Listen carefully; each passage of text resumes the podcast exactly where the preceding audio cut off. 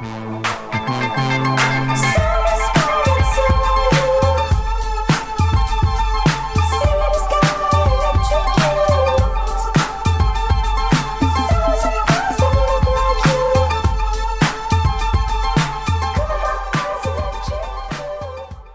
tal? ¿Cómo están? Sean bienvenidos una vez más a Abro Hilo.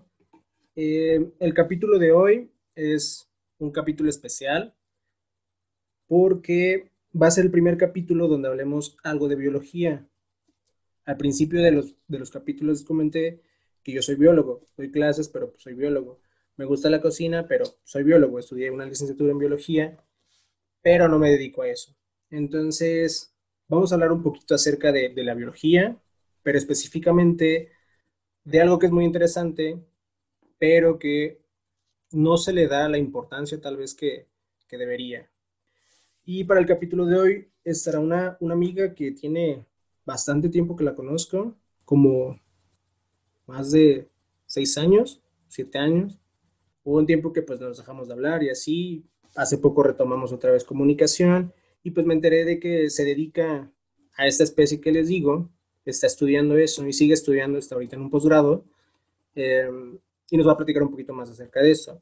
Ella se llama María Emilia Bellingheri. Entonces, estudió conmigo en la facultad, es una generación abajo de la mía, igual ya, es licenciada y ahorita está en su posgrado. Entonces, nos va a platicar un poquito acerca de, de este proceso que ha tenido y que nos cuente un poquito más. ¿Cómo estás, María? Hola Iván, muy bien, gracias y pues gracias por la invitación a tu programa. Pues sí, como comentabas, ya tiene mucho tiempo que nos conocemos, nos conocimos en la facultad y pues yo soy bióloga, soy licenciada en biología y dentro de esa carrera pues me decidí estudiar algo súper hermoso que son el reino de los hongos y pues creo que desde finales de la facultad que decidí hacer mi tesis sobre eso, pues sigo dedicándome al estudio de los hongos. Y ahorita pues estoy haciendo un posgrado que se llama doctorado en micología aplicada, igual de la Universidad Veracruzana. Pues ahorita lo que, lo que pretende el trabajo en el que estoy haciendo es extraer moléculas de algunos hongos que tengan potencial eh, para aplicarse a, la medicina o, incluso hacia, hacia algún patógeno de plantas. Pues básicamente eso es en lo que estoy antes, o sea, antes de, este, de este gran paso que di. Eh, estaba estudiando pues diversidad de hongos, ahí igual ahí en, en, el bosque mesófilo, que es un tipo de vegetación que está en Jalapa, y pues nada, ahí seguimos, seguimos con eso. Ok, pero entonces los hongos te empezaron a interesar eh, a finales de la facultad. Tú no entraste a la facultad eh, queriendo estudiar hongos o dedicarte a, la micología, ¿o sí? Pues no, o sea, en realidad yo entré a la carrera de biología porque, o sea, desde toda la vida me ha interesado la naturaleza y, y bueno, todo, todo lo el relacionado a la naturaleza. Y pues obviamente yo cuando entré a la facultad no tenía ni idea que iba a dedicarme a los hongos, más bien fue que pues en, en las clases de la facultad llevamos una materia de hongos, me llamó muchísimo la atención, metí otra materia relacionada al tema y pues no sé, me siguió como que dando mucha curiosidad y pues continué en eso, me, gustó mucho. Y bueno, aparte también el interés creo que viene de mi familia, porque mi papá viene, bueno, mi papá es italiano, entonces ellos vienen de un pueblo que se dedica a la recolección de hongos y pues los venden. Entonces, realmente yo toda mi vida he conocido los hongos. Mi papá le gustan mucho, de incluso cuando era chica íbamos a ahí cerca de Jalapa por las vigas y pues recolectaba hongos. Entonces, pues sí, parte de eso fue como que como que me llevó una cosa a la otra, pero, pero más allá de, de, eso, en la facultad yo creo que fue como que lo decisivo para, para que me terminara de enamorar por los hongos. Ok, pero entonces hubo un proceso, está todo este proceso pues de familia y de que pues te gustaba, ¿no? Pero en muchos casos, bueno, supongo conocidos que, que teníamos, entran a la facultad eh, sin ninguna expectativa, o sea, sin ningún propósito por qué estar en biología, ¿no? Hay muchos que obviamente aman la biología y están ahí porque tienen decidido lo que van a estudiar.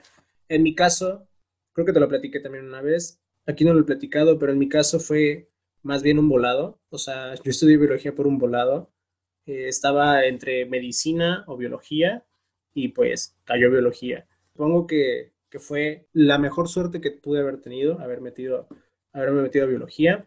Yo no sabía qué iba a estudiar, o sea, a qué me iba a dedicar, con la biología no sabía ni qué era, bueno, sí sabía qué era, pero no sabía nada de las ramas que podría tener como tan grandes y se pueden expandir.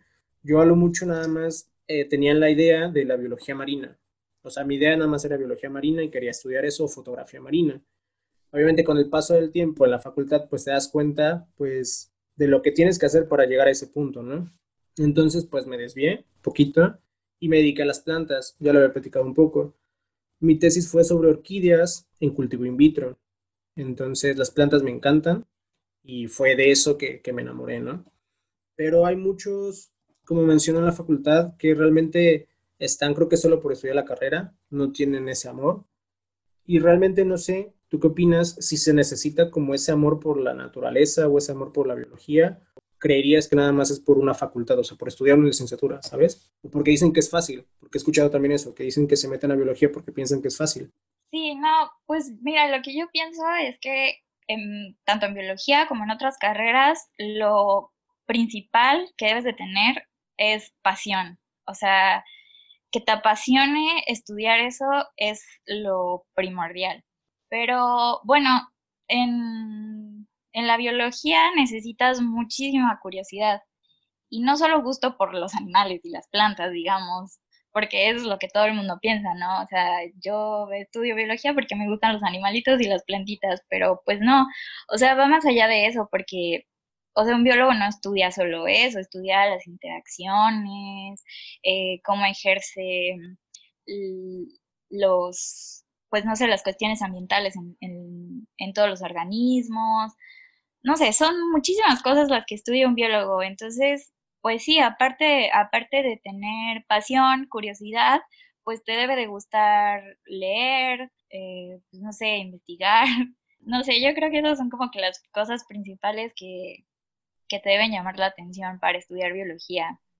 Sí, son muchas cosas, o sea, lo que englobas es realmente como lo que te pedirían para un trabajo, ¿sabes? Como las cosas necesarias para poder entrar al trabajo, es lo mismo que mencionaste para biología.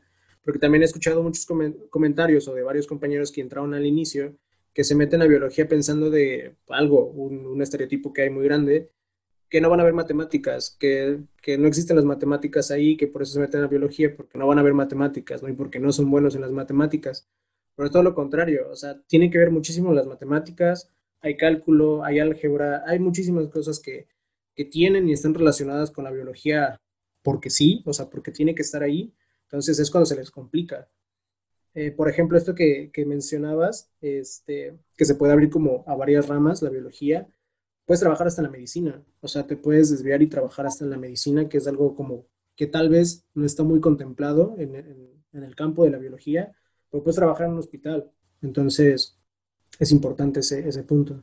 Pues sí, porque en realidad, o sea, nosotros como biólogos vemos pues toda la vida, o sea, te puedes dedicar tanto a la física, a las matemáticas, como decías, a la estadística, a, la biomedicina, eh, no sé, como mil cosas.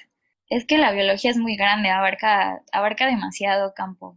Sí, solo se queda al final, como mencionabas, lo de plantitas y animalitos, o la más común, creo que la, la, más común es biología marina, creo que es lo que conocen más por un biólogo, sea, lo que es una biología marina, o los que llegan a trabajar en, cautiverios o zoológicos, que son probablemente los cuidadores y todo esto, por ejemplo, eh, yo últimamente con mis alumnos en las clases, es lo que piensan y son niños de, de 12 años, 10 años, y es lo que creen, que realmente la biología solo es eso, que solo puedes estudiar plantas y animales y ya.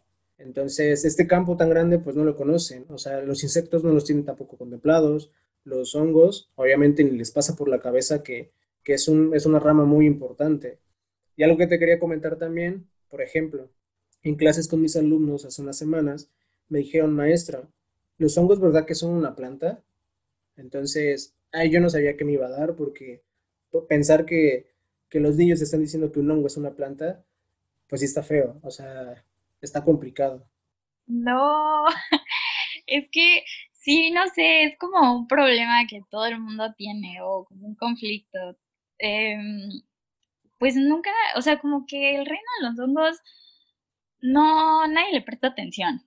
O bueno, ahorita, ahorita ya como que un poco más, ¿no? Pero pues sí, hace como miles de años los hongos estaban clasificados como plantas, pero pues a partir de como 1969, eh, un investigador llamado Whitaker eh, los clasificó en un reino aparte, eh, se llama el reino fungi. Y bueno, se distinguen por las plantas porque em, bueno, platicando así a grandes rasgos, las plantas producen su propio alimento, son autótrofos, y en cambio los hongos son organismos heterótrofos, es decir, que necesitan buscar o alimentarse de, otro tipo de, cosas. Eh, y también, pues no los puedes clasificar los animales porque no, no son similares, tienen, en, ya hablando como un poco más, en un enfoque más chiquito, en sus células no, ellos tienen pared celular y está formada de quitina. Y bueno, en el caso de los animales, pues no, no es así. Entonces, por eso decidieron formar un reino aparte llamado el reino fungi.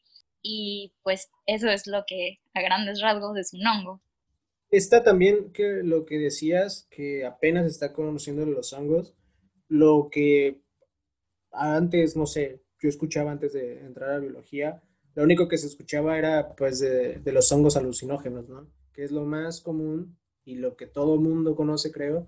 Y si les dices algo de hongos, piensan en eso. Y bueno, y en los, champiñones que pues consumimos, ¿no? Normalmente. Pero solo tienen idea de esos dos. Sí, claro, como dices, o sea, igual siempre que le comento a mis amigos o a personas conocidas, este, no sé qué, siempre me preguntan, ¿qué estudias? Y les digo, no, pues estudio hongos. Ah, no, este, ¿cuándo invitas unos hongos alucinógenos? No, pues no. O sea, los hongos son mucho más que eso. Eso nada más es una cosa que incluso hasta un estereotipo de, de los micólogos. Pero, pero no, o sea, los hongos son tan increíbles que, que tienen muchísimas funciones, no, no solo es el hecho de conocerlos por su gastronomía o por, pues, por eso, por, porque producen alucinaciones. Sí, hablando todo de la gastronomía, lo mencioné en el capítulo pasado un poquito como eh, la forma de que a lo mejor yo quiera trabajar en, un restaurante, obviamente, es para eh, adaptar las cosas que sé de biología con plantas, con, con algunas especies así, y adecuarlas al restaurante, ¿no? De donde no se pueden ver o no se conocen mucho eh, estas especies, ¿no? Que obviamente son, son muy bondadosas, ya sea pues obviamente para conservación, para la gastronomía, para muchas cosas, ¿no? Pero entra también estos estereotipos donde mencionas que son los juegos alucinógenos y por ende relacionan a la biología con, no sé, con personas hippies y cosas así súper locas. O sea, sí hay, o sea, sí existen, no hay que decir que no, pero no todo el mundo es así. O sea, creo que es mitad y mitad, supongo. No sé. Creo que va por generaciones. Sí, creo que todo el mundo tiene ese estereotipo de los biólogos, que, que todos somos hippies, que pues eso, lo que hablábamos, que solo estudian plantas, animales, que no hay trabajo para los biólogos, que pues no sé, no sé, son como muchas cosas que no son ciertas o sea, como ya comentábamos, o sea, es, mucho más, el campo de la biología es muy amplio y, pues sí, sí hay personas que no, no sé si exactamente están como en este rollo hippie, pero, pero no, o sea, existen otros tipos de biólogos que les gustan otras cosas. Es que sí hay un no sé, un campo muy grande, obviamente entre todas las personas que están estudiando biología, sí hay esos grupos de personas, o sea, sí, sinceramente sí están. Pero, por ejemplo, en mi caso, cuando yo, o sea, después de, salir de la facultad, decía que era biólogo, no me creían, o sea, no decían que era biólogo por el estereotipo, ¿no? Que se forman ellos en, la cabeza de qué es un biólogo, ¿no? Entonces, eh, eso sí era complicado, como poder, no definir, obviamente no tienes que decir las personas a todo el mundo que es biólogo, pero definir ese concepto, ¿no? De que no todo el mundo es así, o el de que pues no hay trabajo, ¿no? Porque a mí sí me tocó escuchar con varios compañeros que amaban la biología y no querían entrar, bueno, no les daban permiso a sus papás de entrar porque no iban a tener dinero para, para sobrevivir, ¿no? Para trabajar, un trabajo, cosas así. También pasan otras facultades, no solo en biología, pero en biología, más o menos aquí en, en, Jalapa, en Veracruz, sí está ese estereotipo donde si entras a biología te vas a morir de hambre. Yo creo que en todos está pasando esa situación con los trabajos, pero no lo sé, ¿cómo tú ves ese punto del trabajo en biología? Pues no, o sea, bueno, digo, ahorita eh, pues la situación mundial eh, pues está viviendo una crisis, entonces creo que el trabajo, eh, pues no solo para los biólogos, sino para todos es, muy difícil conseguirlo. Pero pues yo creo que, que, si, que si tú te dedicas bien a lo que haces, y si le pones mucho empeño, o sea, puedes conseguir un buen trabajo. También, también depende de, de a lo que te quieras dedicar, porque o sea, no sé, yo tengo amigos que les gusta enseñar, entonces puedes enseñar, dar clases o incluso amigos que, que les gusta como esto de la protección ambiental y pues se fueron a, pues no sé, a dependencias de gobierno a, a hacer algún tipo de ese trabajo o a personas que les gusta la investigación y entonces ahí pues también puedes adquirir otros, otro tipo de, trabajos como lo mencionábamos, no sé, en, la, en el campo de la medicina. Sí, incluso ahorita em, con esto del COVID, de la pandemia, pues incluso un biólogo puede ayudar a identificar eh, las especies, puede, no sé, aportar, aportar mucho, mucho, mucho a ese campo. Sí, ahorita que mencionas eso, también vemos en la facultad virus y bacterias. Entonces, vemos muchísimas cosas en la facultad. Realmente cuando empieza tu formación en la biología, eh, tomas clases de muchos temas muy interesantes. O sea, por ejemplo, en mi caso, yo vi muchas cosas de genética, de biología molecular, de virus, de química, eh, biomatemáticas, obviamente sí, cosas de biología marina, de insectos, de artrópodos, de muchísimas cosas. Realmente sí tuve como un amplio conocimiento en esas cosas no soy experto en ninguna de ellas, pero comprendo el tema. O sea, creo que un biólogo creo que nunca se le tiene que quitar em, la curiosidad. Por ejemplo, me acuerdo un maestro que siempre mencionaba que, tenías que, que, tener el por qué, como cuando eres pequeño, ¿no? Estarte preguntando por qué en todo momento. Creo que es lo que te abre el panorama para esa situación. Sí, claro, y aparte, o sea, la, pues la ciencia avanza, la tecnología también, entonces, pues si tú tienes esa curiosidad, eh, pues eso te lleva a estar investigando, ¿no? Incluso tú que das clases, o sea, tienes que estar leyendo constantemente cosas nuevas para enseñarle a tus alumnos lo, lo, más reciente, porque, o sea, las investigaciones van cada vez más rápido que las cosas cambian a un segundo. O sea, un segundo ya no, no es lo mismo. Las, las bueno, no voy a decir teorías porque las teorías no, no, no decaen, pero, pero por ejemplo, en el caso de las especies, o sea, las especies cambian constantemente de nombre. Así amanece y ya, ya no se llama igual. Entonces, pues sí, uno tiene que estar como que en ese camino de, de la lectura, de tratar de, de investigar cosas nuevas para, para estar al día. Tú tienes razón en eso del nombre de las especies. O sea, ¿qué tan complicado es esto? Por ejemplo, en, los hongos, sí supongo que hay muchas especies que se están descubriendo, ¿no? Como constantemente pasa con todo, ¿no?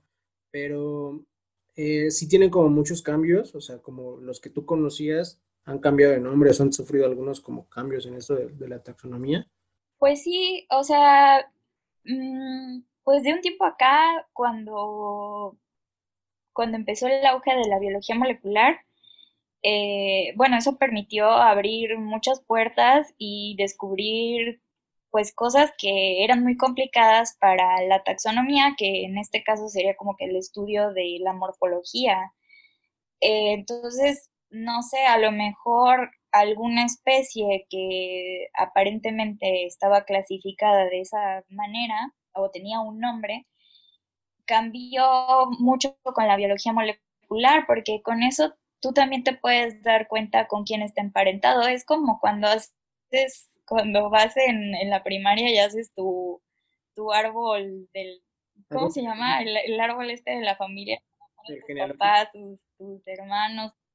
Es igual, o sea, con, con la biología molecular, pues se puede avanzar y ver eso, ver que, o sea, por ejemplo, yo estudio una especie, eh, es importante describirla porque es lo primero que tú ves, ¿no? O sea, tú no ves el ADN, tú, tú tienes que verla, describirla y, y a partir de, de, eso, o sea, tú puedes ver, ver qué relación tiene con otras especies. E incluso hasta es súper interesante porque puedes ver el tiempo, ¿no? El, tiempo en el que surgieron y, y armar como todo este, eh, como verlo de un panorama más grande, ¿no? En, en qué en qué momento surgieron, en dónde y, con quién están relacionadas. Eso, eso es lo que me gustaba de la biología un poco, o sea, lo que realmente como que sí me hubiera gustado enfocarme en ese, en ese punto. Creo que de las materias que, me gustaban más era biología molecular, sistemática y genética. Creo que era lo que más me gustaba. Eh, no sé, siempre hay una materia obviamente que a todo mundo se le hace más fácil, como retener los temas y la información, y me pasaba mucho con eso. Eh, con sistemática, obviamente, son muchos programas que tienes que hacer y sacar los árboles y obviamente va de la mano con la biología molecular.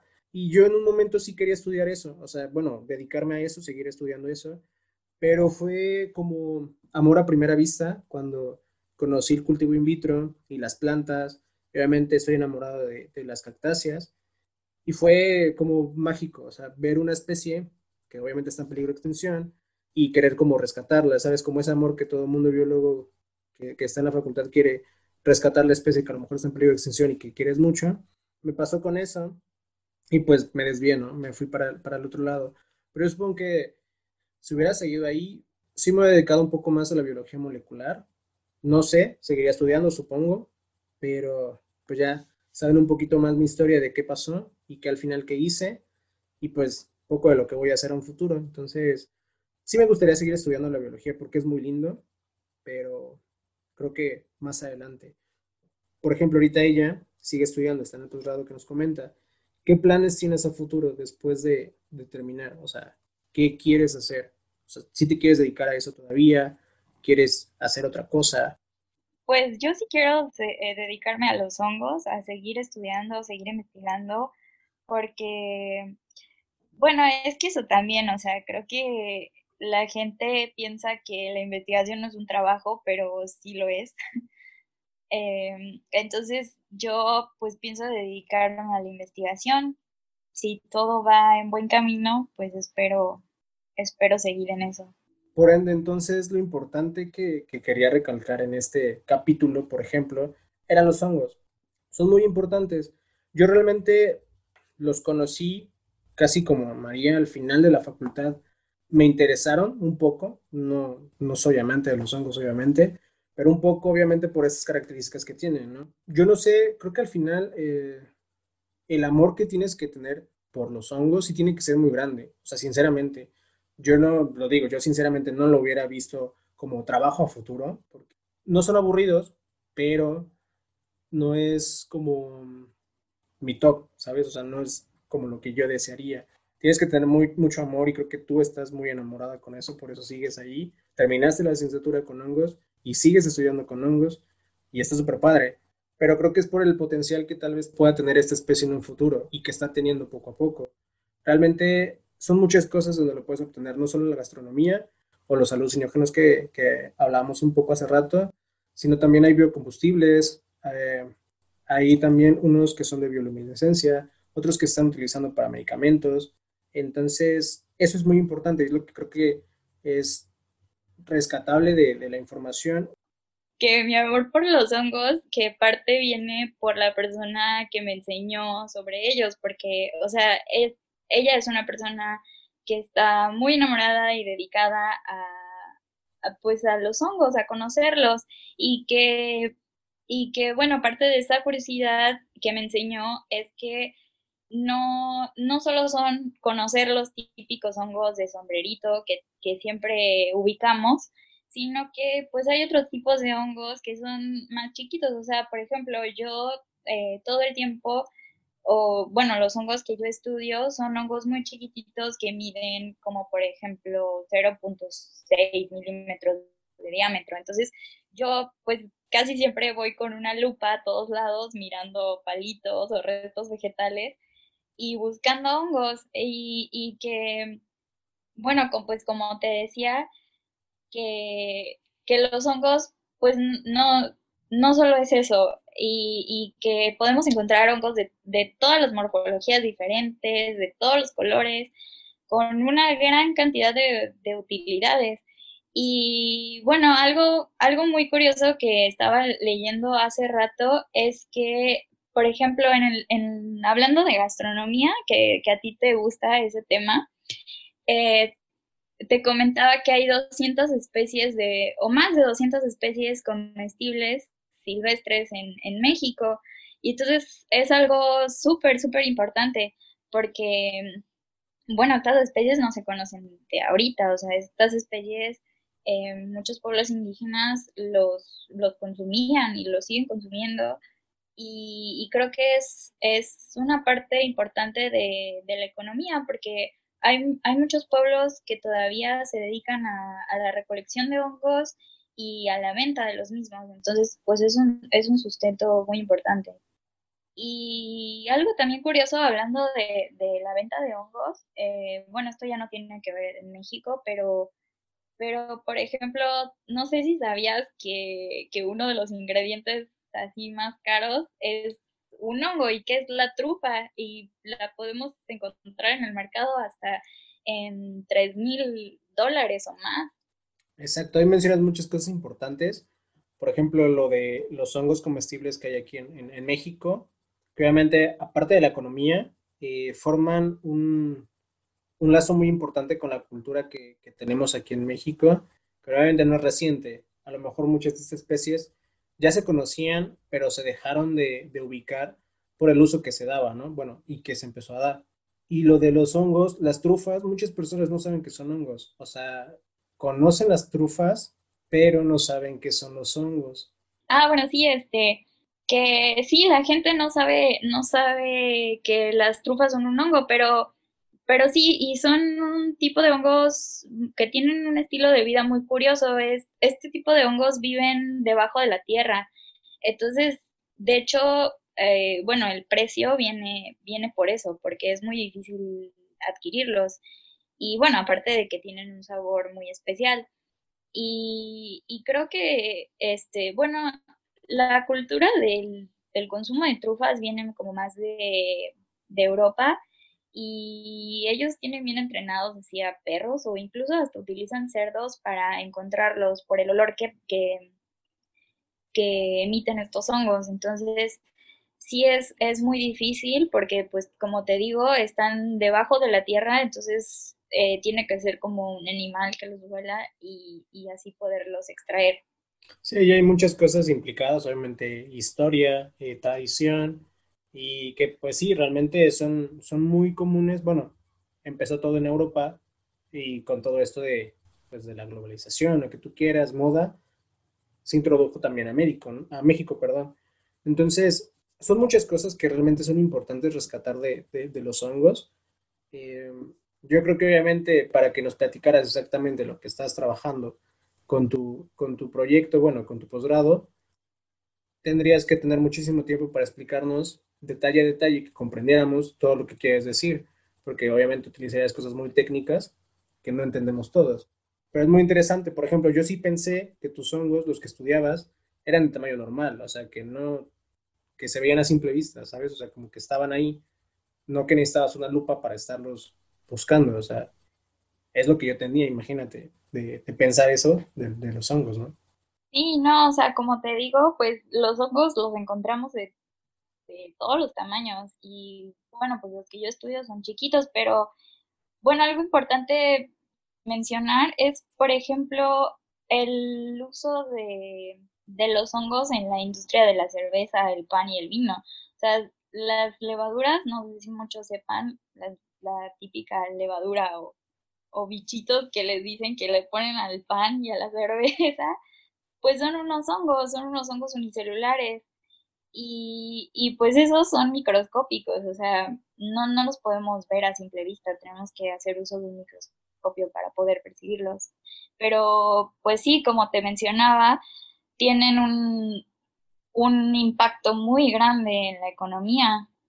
Exacto, sí está implicado mucho, obviamente, esto de la economía. Creo que es, creo que el, despunte que, que, está marcando esta situación de los hongos es por esto de la economía y la utilidad que se le está dando, ¿no? La, la importancia que han tenido por, por esto, ¿no? Por, por personas como tú que se están dedicando a estudiarlos y, y a darlos a conocer. O sea, es el punto. Supongamos que nadie, o sea, nadie le interesara los hongos, creo que se quedaría ahí. Se verían obviamente eh, más de mamíferos y plantas, insectos, que, que, esto, que es importante.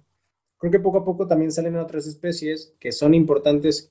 Entonces creo que tú estás haciendo un gran trabajo Realmente me gusta lo que haces, no lo haría yo, sinceramente, pero me gusta lo que haces, es muy interesante. Y gracias por estar aquí en el primer capítulo de biología. O sea, es, creo que el primer capítulo yo sí pensaba hablar cosas de biología, o sea, era lo, como la idea del podcast, pero poco a poco se tornó como a más cosas, no de autoestima, pero cosas más sociales que pasan como con todos nosotros, que realmente es muy importante y me interesa también mucho ese tema pero ya quería hablar de biología desde hace un buen. Si saben, bueno, a ella le, le dije, casi le estuve rogando para que estuviera en el capítulo, pero no quería. Entonces, por fin se animó. Espero que después platiquemos otra cosa que no sea de hongos. Podemos platicar de otro tema con ella este, y hablar más de esto. Algo quería que, bueno, comentarles antes de ahorita dar la palabra a María, que un maestro eh, a mí en biología, en una clase exactamente, me dijo que que la ciencia o la biología era un conjunto de mentiras con validez temporal. Esto es interesante. Entonces, eso mismo se los digo a mis alumnos y creo que poco a poco, porque hay alumnos que tengo que quieren ser biólogos, entonces como que los estoy instruyendo poco a poquito. Espero que, que al final si estudien biología, espero eso. ¿Algo que quieras comentar? Pues sí, tal vez eh, esa frase que mencionas, eh, yo creo que se debe a pues, el avance científico, ¿no? Que cada vez es más rápido y, y pues las cosas cambian de un día para otro. Y pues sí, creo que pues al igual que, que otros, otros organismos en, en, la naturaleza, pues igual en los hongos pasa, ¿no? O sea, cambia constantemente, la ciencia avanza y, y pues creo que es importante. Y bueno, eh, yo ahorita estoy en ese proceso en el de tratar de buscar pues hongos que puedan tener alguna utilidad para la sociedad. Ese es un gran trabajo, por eso te digo que, que me gusta lo que haces y espero que, que, sigas en eso. Bueno, van a pasar muchísimas cosas todavía el futuro, pero es muy importante. Eh, gracias de nuevo por estar aquí, por tomarte el tiempo, por haberte decidido. Espero que puedas grabar otro capítulo conmigo, que estaría súper padre. Les comentaba hace par de semanas, en un último capítulo, de las redes sociales. Entonces, con este capítulo va a ir acompañado obviamente de, de una página muy interesante que tiene ella, que habla mucho de los hongos, y de las páginas del podcast. Entonces va a haber Twitter, va a haber Instagram, Facebook y pues todo eso, ¿no? Y muchas gracias a las personas que, que, lo han escuchado, o sea, que han reproducido todos los capítulos yo no pensé que tuviera este alcance, sinceramente. Yo a lo mucho pensé que 15 personas me iban a escuchar y no iba a ser como más, pero casi son 3.000 personas, entonces estoy muy emocionado por eso. También por eso me decidí a grabar el otro, este capítulo específicamente. Entonces, gracias a ti, gracias a ustedes y algo que quieras completar. No, pues muchas gracias a ti por invitarme y, y pues claro, este, voy a aprovechar el momento para promocionar mi página, pero, pero sí, o sea, cuando quieras podemos hablar más acerca de los hongos, o sea, como ya mencioné, tienen muchas utilidades y podemos abarcar como más, más hongos y, de manera más específica, pero, pero si tu público eh, gusta seguirme en, en Facebook como qué hongo, y, en Instagram como Keongo13, pues ahí subo infografías de, o datos curiosos sobre los hongos. Exacto, yo voy a dejar las páginas de, María en la descripción del, podcast, como ya saben, lo he hecho todo el tiempo eh, con, los otros que han estado. Voy a hacer lo mismo y obviamente el capítulo pues ya vieron, se llama ¿Qué hongo? Obviamente es por, su página. Eh, espero que les haya gustado. Les digo, van a estar las páginas, espero que haya poco más de comunicación. Yo sé que pues lo escuchan eh, y les gusta, pero esos comentarios que tal vez me gustaría recibir para ver qué podemos hablar o qué otras cosas podemos tocar sería muy importante. Y espero que estén muy bien, que tengan buen día, buena noche, buena tarde, no sé cuándo me escuchen, pero nos vemos el próximo capítulo. Entonces, para que estén atentos y chequen lo de las páginas.